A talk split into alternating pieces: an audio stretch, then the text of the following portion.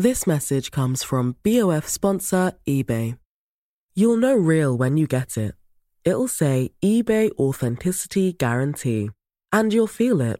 Maybe it's a head turning handbag, a watch that says it all, jewelry that makes you look like the gem, or sneakers and streetwear so fresh every step feels fly. eBay gets it. So look for the blue check mark next to that thing you love and be confident that every inch, stitch, sole, and logo is checked by experts. With eBay Authenticity Guarantee, you can trust that feeling of real is always in reach. Ensure your next purchase is the real deal. Visit eBay.com for terms. Parce que si on continue comme ça, honnêtement, je pense qu'on va foncer dans, dans un mur et, c'est, et ce serait dommage. Bonjour, je m'appelle Kevin Donna et vous écoutez Le Chip. Aujourd'hui, c'est un épisode un peu différent, en partenariat avec le Centre Pompidou et le Studio 1316. Je suis donc sans Mélanie et François, les deux co-créateurs du podcast. Dans cet épisode, on va parler de mode, de développement durable et d'Afrique. Vous comprendrez qu'en matière de durabilité, le Nord a beaucoup à apprendre du Sud. Mais tout d'abord, quand vous pensez au monde de la mode, l'Afrique et les afro-descendants en général viennent rarement en première place. Dans des précédents épisodes du podcast, on a souvent parlé du manque de représentation des hommes et des femmes noires dans de nombreux domaines. Et la mode n'y échappe pas, mais alors pas du tout. Entre polémiques racistes, appropriation culturelle, invisibilisation des modèles et des créateurs noirs, il y a de quoi faire. Selon moi, une affaire récente cristallise toutes ces tensions. Il s'agit de la marque Comme des garçons, qui lors de son dernier défilé homme, a provoqué de vives réactions sur les réseaux sociaux, en particulier sur l'inévitable Black Twitter. Si vous ne voyez pas de quoi je parle, la scène s'est déroulée à Paris en janvier 2020 dans le cadre de la Fashion Week. Euh, Rei Kawakubo, la créatrice de, de, la maison, a présenté sa nouvelle collection. Les mannequins hommes ont défilé en portant des perruques en forme de cornrows ou de tresses collées. Malaise, agacement, incompréhension. La marque s'est excusée. Le responsable, Julien Dix, un coiffeur français, assume son œuvre et affirme avoir voulu rendre hommage aux princes égyptiens. Il n'a pas fallu attendre bien longtemps pour entendre l'expression appropriation culturelle, un concept que l'on entend de plus en plus souvent et qui divise toujours autant. Pour le sociologue Éric Fassin, l'appropriation culturelle, c'est lorsqu'un emprunt entre des cultures s'inscrit dans un contexte de domination. La polémique de janvier dernier vient du ras-le-bol de beaucoup de Noirs qui en ont assez de voir des pratiques décriées, moquées, quand il s'agit de femmes ou d'hommes noirs, mais qui sont du jour au lendemain célébrées quand elles sont exhibées par des personnalités blanches. Quand, dans des journaux occidentaux, ces coiffures ancestrales sont rebaptisées les tresses de Kim Kardashian ou de Katy Perry, ça devient un peu trash si vous voulez mon avis. Euh, on a aussi des, des, des, discussions semblables au sujet du wax, cette matière aux origines confuses. Et pour ça, je vous renvoie au travail de ma collègue Mélanie Wonga pour un épisode de Programme B. Mais aujourd'hui, je n'ai pas envie de me perdre dans une énième discussion sur qui a le droit de porter quoi. J'ai plutôt envie de faire un pas de côté et de parler de personnalités et de pratiques afro qui contribuent à la mode française.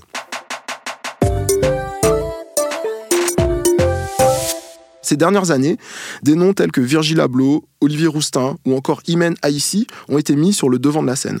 Ce dernier, un créateur camerounais, ancien danseur et mannequin, a été choisi pour rejoindre le calendrier de la semaine de la haute couture en 2020. C'est le premier couturier subsaharien. Quand on lui demande pourquoi il a fallu attendre 2020, il répond ceci. Il était temps que ça arrive, parce que euh, tout le monde s'inspire de l'Afrique. Parfois, on fait aussi sans les Africains. Il était temps qu'on fait aussi avec les Africains. Donc, c'est beaucoup de joie, beaucoup de pression, beaucoup d'émotions aussi. Et, pourquoi cette attente On ne sait pas. Parce qu'on peut dire que le secteur est euh, très exigeant pour le métier et très conservateur aussi. Donc euh, tout ça, euh, les, les, questions peuvent se poser.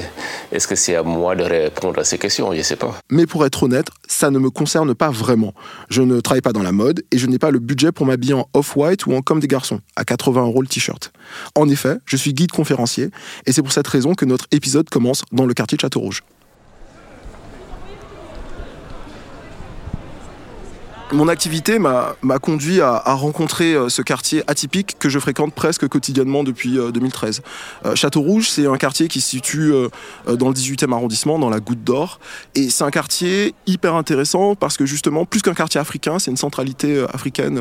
Les communautés afro d'Île-de-France savent que à Château Rouge, en termes de cosmétiques, en termes d'alimentation, d'interaction sociale et bien évidemment de mode, je veux dire de textile, ils vont trouver tout ce dont ils ont besoin. Depuis des années, c'est un quartier qui s'affirme aussi comme un quartier de mode. Il y a l'exemple de la rue des Gardes où on va trouver euh, des ateliers boutiques euh, euh, hyper ambitieux. Il y a aussi la rue de Panama où on va trouver Sapenco, la boutique du bachelor, une personnalité qu'on n'a plus besoin de présenter, qui met en avant donc la, la sapologie. Et puis enfin, rue Mira, on trouve une marque qui en passe de devenir l'étendard du quartier, Maison Château Rouge à partir du moment où on avait un projet qui était en lien avec l'Afrique, c'était évident pour nous de, venir dans ce quartier et de montrer une image positive du quartier. Parce que ce quartier ne bénéficiait pas d'une belle image. Et je pense que c'est une force qu'il faut mettre en avant. Et pour nous, ça représente à la fois l'Afrique, mais ça représente aussi un nouveau Paris. Je m'appelle Youssouf Fofana et je suis le cofondateur de Maison Château Rouge et des Oiseaux Migrateurs. L'aventure de Youssouf a commencé il y a quelques années avec euh, Banabana, une boisson. Et puis aussi avec son compte Instagram qui a tout de suite généré un immense engouement et qui a permis à Maison Château Rouge très rapidement de, se faire une place de choix dans le quartier. Beaucoup plus récemment, il a reçu un gros coup de projecteur à travers une collaboration avec Jordan. Effectivement, maintenant, euh, il existe une paire de Air Jordan One aux couleurs de Château Rouge. Bah, grave. Euh, j'avoue que ça a été une surprise pour moi comme pour tout le monde et je pense qu'aussi l'engouement qu'il y a eu autour de cette collab ça a été assez euh, assez puissant. Et euh, bah, tout ça c'est parti d'une rencontre qu'on a fait avec eux il y a maintenant deux ans autour du K54 qui est un événement emblématique autour du basketball. Et on avait rencontré l'équipe de Jordan parce qu'il y avait un joueur NBA qui voulait être habillé en mode avec des tenues euh, africaines mais contemporaines, surtout une marque parisienne qui fait des choses euh, dans, dans, cet esprit. Et tout de suite, les, gens de chez Nike ont pensé à Maison Château Rouge, donc ils sont venus avec lui ici. Et là, il y, a une, relation qui s'installe avec eux jusqu'au mois de janvier dernier, où ils nous ont proposé donc de, de designer euh, une paire de Air Jordan One et qui est une paire emblématique. Et puis c'est hyper puissant parce que c'était la première collaboration que Jordan, donc c'est la filière donc Jordan de, de chez Nike, faisait une collaboration avec une marque française.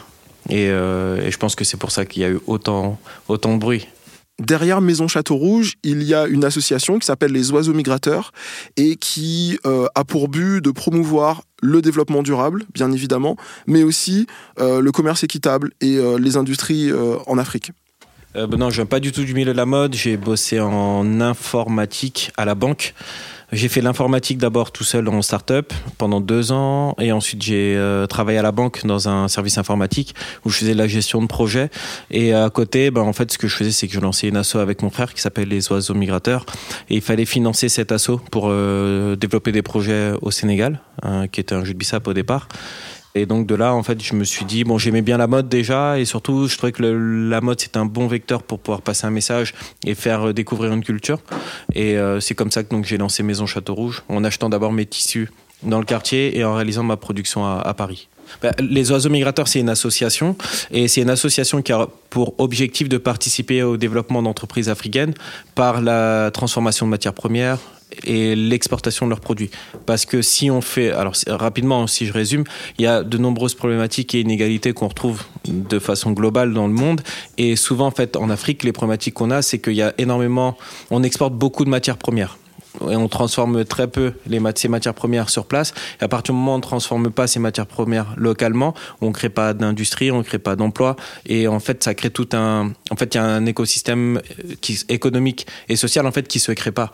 Et c'est toute la problématique qu'on a sur place. Et pour justement pallier à ça et euh, résoudre ces problématiques, il faut être capable de pouvoir transformer et créer des produits. En fait, créer une industrie en Afrique pour qu'il y ait un développement économique et social. Et tout est parti de là. En fait, on voulait d'abord faire un projet de BISAP au Sénégal. On travaille avec des coopératives. Ensuite, on travaille avec une PME qui fait la transformation et l'embouteillage. Et c'était pour faire vraiment du Made in Africa et l'exporter et le vendre à l'étranger. Parce qu'aussi, ça, c'est un autre problème. C'est que, enfin, c'est pas un autre problème, c'est que on a plus de valeur ajoutée euh, pour un pays lorsqu'il exporte des produits transformés. Bah, c'est vraiment quelque chose d'important pour moi. Déjà, en fait, ce qu'il bah, faut savoir, je, retrace rapidement mon, mon, parcours. En fait, au début, moi, j'ai travaillé à la banque. J'ai fait un BTS, donc en alternance à la banque. Et j'ai décidé d'arrêter de travailler là-bas parce que ça correspondait pas à mes valeurs. J'ai jamais eu, jamais je me suis dit que j'étais un mec euh, qui avait des valeurs ou quoi que ce soit. Je me suis jamais posé de questions sur moi, mais à chaque fois j'étais capable de savoir quand je trouvais quelque chose qui n'était pas cohérent et que ça allait pas dans mon sens. Donc j'ai décidé d'arrêter. Ensuite j'ai travaillé dans le web et après j'ai retravaillé à la banque, mais au Crédit Coopératif, qui est la banque de l'économie sociale et solidaire. Et c'est là en fait où j'ai rencontré tout le monde de l'économie sociale et solidaire. Et là j'ai compris en fait finalement ce qui m'intéressait, c'était d'avoir du sens dans ce que je fais. Et en fait finalement c'est euh, c'est être humain, je pense. Hein. c'est le truc euh, vraiment, c'est logique en fait de, de, de, faire comme ça. Et c'est pour ça à chaque fois, ben, j'essaie d'aller dans, dans, ce sens parce que c'est, pour moi, c'est pour être cohérent et euh, pour parler de l'upcycling. En fait, c'est qu'aujourd'hui, l'industrie de la mode, c'est la deuxième industrie qui pollue le plus au monde. Donc, c'est un truc qui est énorme en réalité. En fait, si ça pollue le plus au monde, c'est pas. En fait, c'est parce que là, je vois qu'il y a de plus en plus de marques qui décident de faire euh, du coton bio, euh, aller chercher des matériaux comme ça, etc. Et tout. Mais ce qu'il faut savoir, c'est même si on fait du, coton bio, ce qui se passe, c'est qu'à côté, il y a énormément d'eau utilisée. Je crois pour un jean ou, ou un kilo de coton, je crois qu'il faut 100 litres d'eau. C'est genre juste inimaginable. En effet, Youssouf a raison, produire un jean est extrêmement coûteux en eau. Par contre, on ne parle pas de 100 litres d'eau par jean, mais plutôt 7 à 10 000 litres d'eau par jean. Mais quand je lui demande si l'upcycling est une nouvelle forme de greenwashing, une technique utilisée par les marques pour euh, se racheter une bonne conscience euh, environnementale, il s'inscrit en faux. Et en fait, ce qui fait que finalement, c'est la surconsommation qui est le problème, c'est qu'en fait on produit, on produit beaucoup trop. Et comme on produit beaucoup trop, ce qu'il faut faire justement aujourd'hui, c'est qu'il y a des stocks de vêtements qui, sont là, qui sont déjà existants et qui méritent d'être revalorisés entre guillemets. Et l'upcycling en fait arrive où on décide en fait de prendre des, pièces vintage en fripe ou euh, des pièces euh, des et on les on les pimpe entre guillemets, on les euh, transforme, on les retravaille pour leur donner une seconde vie. Et c'est ça, en fait, je pense, qui est, qui est beaucoup plus intéressant et qui a beaucoup plus de sens. Parce que là, on décide d'entrer dans une démarche où on produit plus, mais on va l'existant et en fait, et on, fait revivre et renaître des vêtements à partir de ce qui existe. Et je pense que ça, c'est une démarche qui a beaucoup de sens et qui est beaucoup plus cohérente avec les besoins d'aujourd'hui. Parce que si on continue comme ça, honnêtement, je pense qu'on va foncer dans, dans un mur et, et ce serait dommage.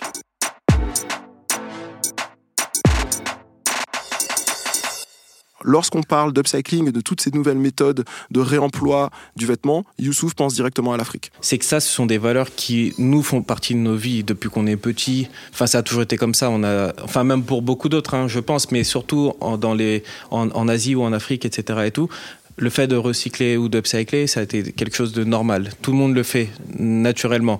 Après, c'est vrai qu'il y a des habitudes de consommation qui viennent de l'Occident qui ont été apporter là-bas parce que forcément on, fait du mimétisme ou c'est ce qu'on voit à la télé, on veut consommer comme les autres et on oublie euh, tout ça, mais en fait ça fait partie des valeurs profondes de, du continent. Et moi c'est tout ce que j'essaye de défendre à travers mes projets, à travers mon projet. Ce sont des valeurs en fait qui font partie de mon enfance, des valeurs qui, m'ont été transmises par mes parents, etc. Et tout. Et, euh, et ça il faut pas l'oublier. Il faut pas l'oublier. Et je pense qu'aujourd'hui, l'Afrique a beaucoup de choses à transmettre et à apprendre aux autres, aux autres continents. Et, euh, et je pense que voilà, on doit être ces porte-parole parce que nous, on vit en France, mais on a ce lien avec le continent. Et je pense qu'on est ce trait d'union. C'est à nous aujourd'hui de, prendre la parole et de diffuser ces, ces messages. Donc on essaie de le faire euh, à notre échelle. Pour approfondir cette question de l'upcycling, je vous emmène à la découverte du studio 1316, un atelier du centre Pompidou, dans le Marais, à Paris, partenaire de cet épisode. Le studio est pensé comme une factory warholienne et s'affirme comme un espace de collaboration artistique, de ressources et de production. Un lieu pour les jeunes de 13 à 16 ans, parfois même plus. En ce moment, le studio travaille autour du textile, des vêtements et de leurs usages pour, je cite, questionner les identités, le réemploi, la transformation et les mutations. Le studio met au cœur de leur thématique d'étranges ateliers qui proposent de donner une seconde vie à de vieux habits. Une proposition aux antipodes de la mode éphémère, désastre écologique, bye bye la fast fashion.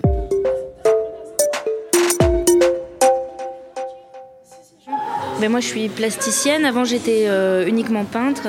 Et en fait, à partir du moment où j'ai fait de ma peinture mes propres matières, où j'ai recyclé euh, ce matériau, j'ai trouvé une, forme plastique qui m'a permis d'aller plus loin et qui aujourd'hui se transforme dans des installations qui sont des petits théâtres ou des, ça, ça peut prendre des formes de performance, de petits théâtres. C'est l'exposition, c'est la mise en abîme de l'exposition.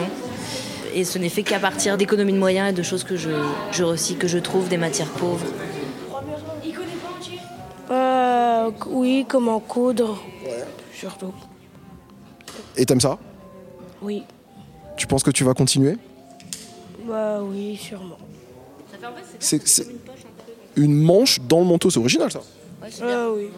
Se, se servir d'une manche pour faire une nouvelle poche secrète. Tu pourras cacher des trucs à l'intérieur. Voilà. Oui. Tiens, vas-y, c'est bon, je t'ai fait le- tout le début. Alors moi c'est euh, Carla Magnani et je suis médiatrice au studio 1316. Euh, bah, là aujourd'hui euh, bah, j'anime l'atelier, enfin je suis médiatrice. Tu peux dire euh, Atelier Mood, donc c'est en ce moment on est sur du design de mode et textile et on propose aux, aux adolescents de créer leurs vêtements en récupérant des, des vêtements déjà confectionnés, des chutes de tissu euh, que Emmaüs nous fournissent. Comment tu t'appelles Anna, Anna. Tu as Ouais. j'ai 18 ans. Tu as 18 ans. Oui. Qu'est-ce que tu fais Euh, là je suis en train de faire une petite jupe. Ok. À partir Ouais. de quoi Euh, D'un tissu, là, j'ai euh, commencé euh, direct à partir du tissu. Et les tissus, ils sont pas toi, tu les as trouvés Non, j'ai directement trouvé au ici, ouais. Ah ouais. Tu savais déjà coudre, là je vois que tu as une machine à coudre. euh, dernier cri. Ouais, dernier cri, euh, non, j'avais déjà utilisé une machine à coudre, mais il y a longtemps, et enfin, pas toute seule, quoi. Ok. Ouais. Et donc là, maintenant, tu es autonome avec la machine Ouais, un- autonome avec de l'aide, hein. Ouais. Voilà. Ouais, tout ce qui est ici, on a récupéré pour l'idée de recycling. Ok. On s'est dit, bon, bah, comment on va faire? On va prendre euh, des fringues. euh, les gens viennent avec leurs fringues. nanana. Non, on est allé chez Emmaüs, on a fait une sélection de fringues qui étaient possibles et amusantes euh, pour eux, pour les recycler et les retransformer. Et euh, grâce à l'exposition Boltanski en ce moment, Ouais.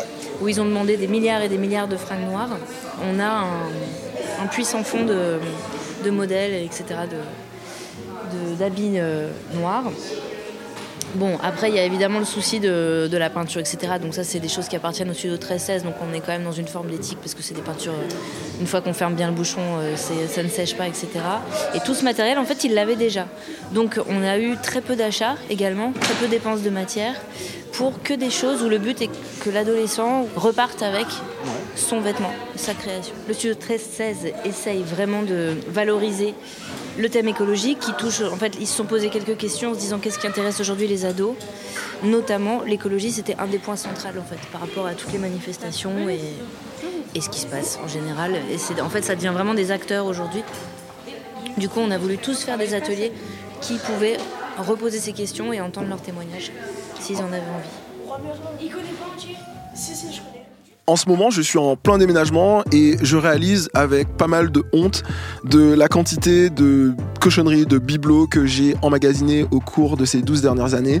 Euh, les vêtements, les jeans, les chaussures, les sneakers euh, en trop euh, qui sont dans un coin de l'appartement, qu'on retrouve au moment où on fait ces, cartons, me pousse à me questionner sur nos modes de consommation. Avec cette envie aussi de donner une deuxième vie à des vêtements qui, que normalement j'aurais jetés sans y penser à deux fois et que cette fois-ci j'ai envie de réutiliser, de donner une deuxième vie, de un peu comme Youssouf disait, de pimper euh, des vieux jeans, des vieux pulls et des choses comme ça et de, faire quelque chose de différent avec. Cet atelier euh, du studio 1316 avec euh, ses enfants, enfin ses enfants, ses adolescents qui apprennent de nouvelles euh, techniques pour, euh, pour donner une deuxième vie à leurs vêtements, ça me, me donne un coup de vue en fait. Parce que ma génération à moi aurait pas eu le réflexe de se dire ouais j'ai déjà suffisamment de vêtements, on va prendre des trucs, on va les faire. C'est pas aussi courant euh, dans ma génération de trentenaires, de vieux millennials que pour ces jeunes de la génération Greta Thunberg pour qui euh, c'est hyper important. Et puis aussi euh, l'idée que on a donné parfois des mots, des noms compliqués à des concepts euh, qu'on découvre aujourd'hui en Occident, mais qui sont en fait des trucs que les pays du Sud, en Amérique latine, dans le Maghreb, en Afrique subsaharienne, en Asie, etc. On n'a pas le luxe en fait de dire bon bah je jette à la poubelle ou etc. Et puis euh, demain je vais euh, chez H&M et Zara et me racheter exactement la même chose, mais plutôt donner une, vie, plusieurs vies au textile. Vous venez d'écouter un épisode spécial du Chip. On revient bientôt, François Mélanie et moi. Euh, L'épisode a été réalisé par Mathieu Thévenon, qu'on remercie. Si cet épisode vous a plu, n'hésitez pas à le partager auprès euh, de vos proches et bien sûr à commenter et à laisser 5 étoiles sur Apple Podcast. Merci, à bientôt.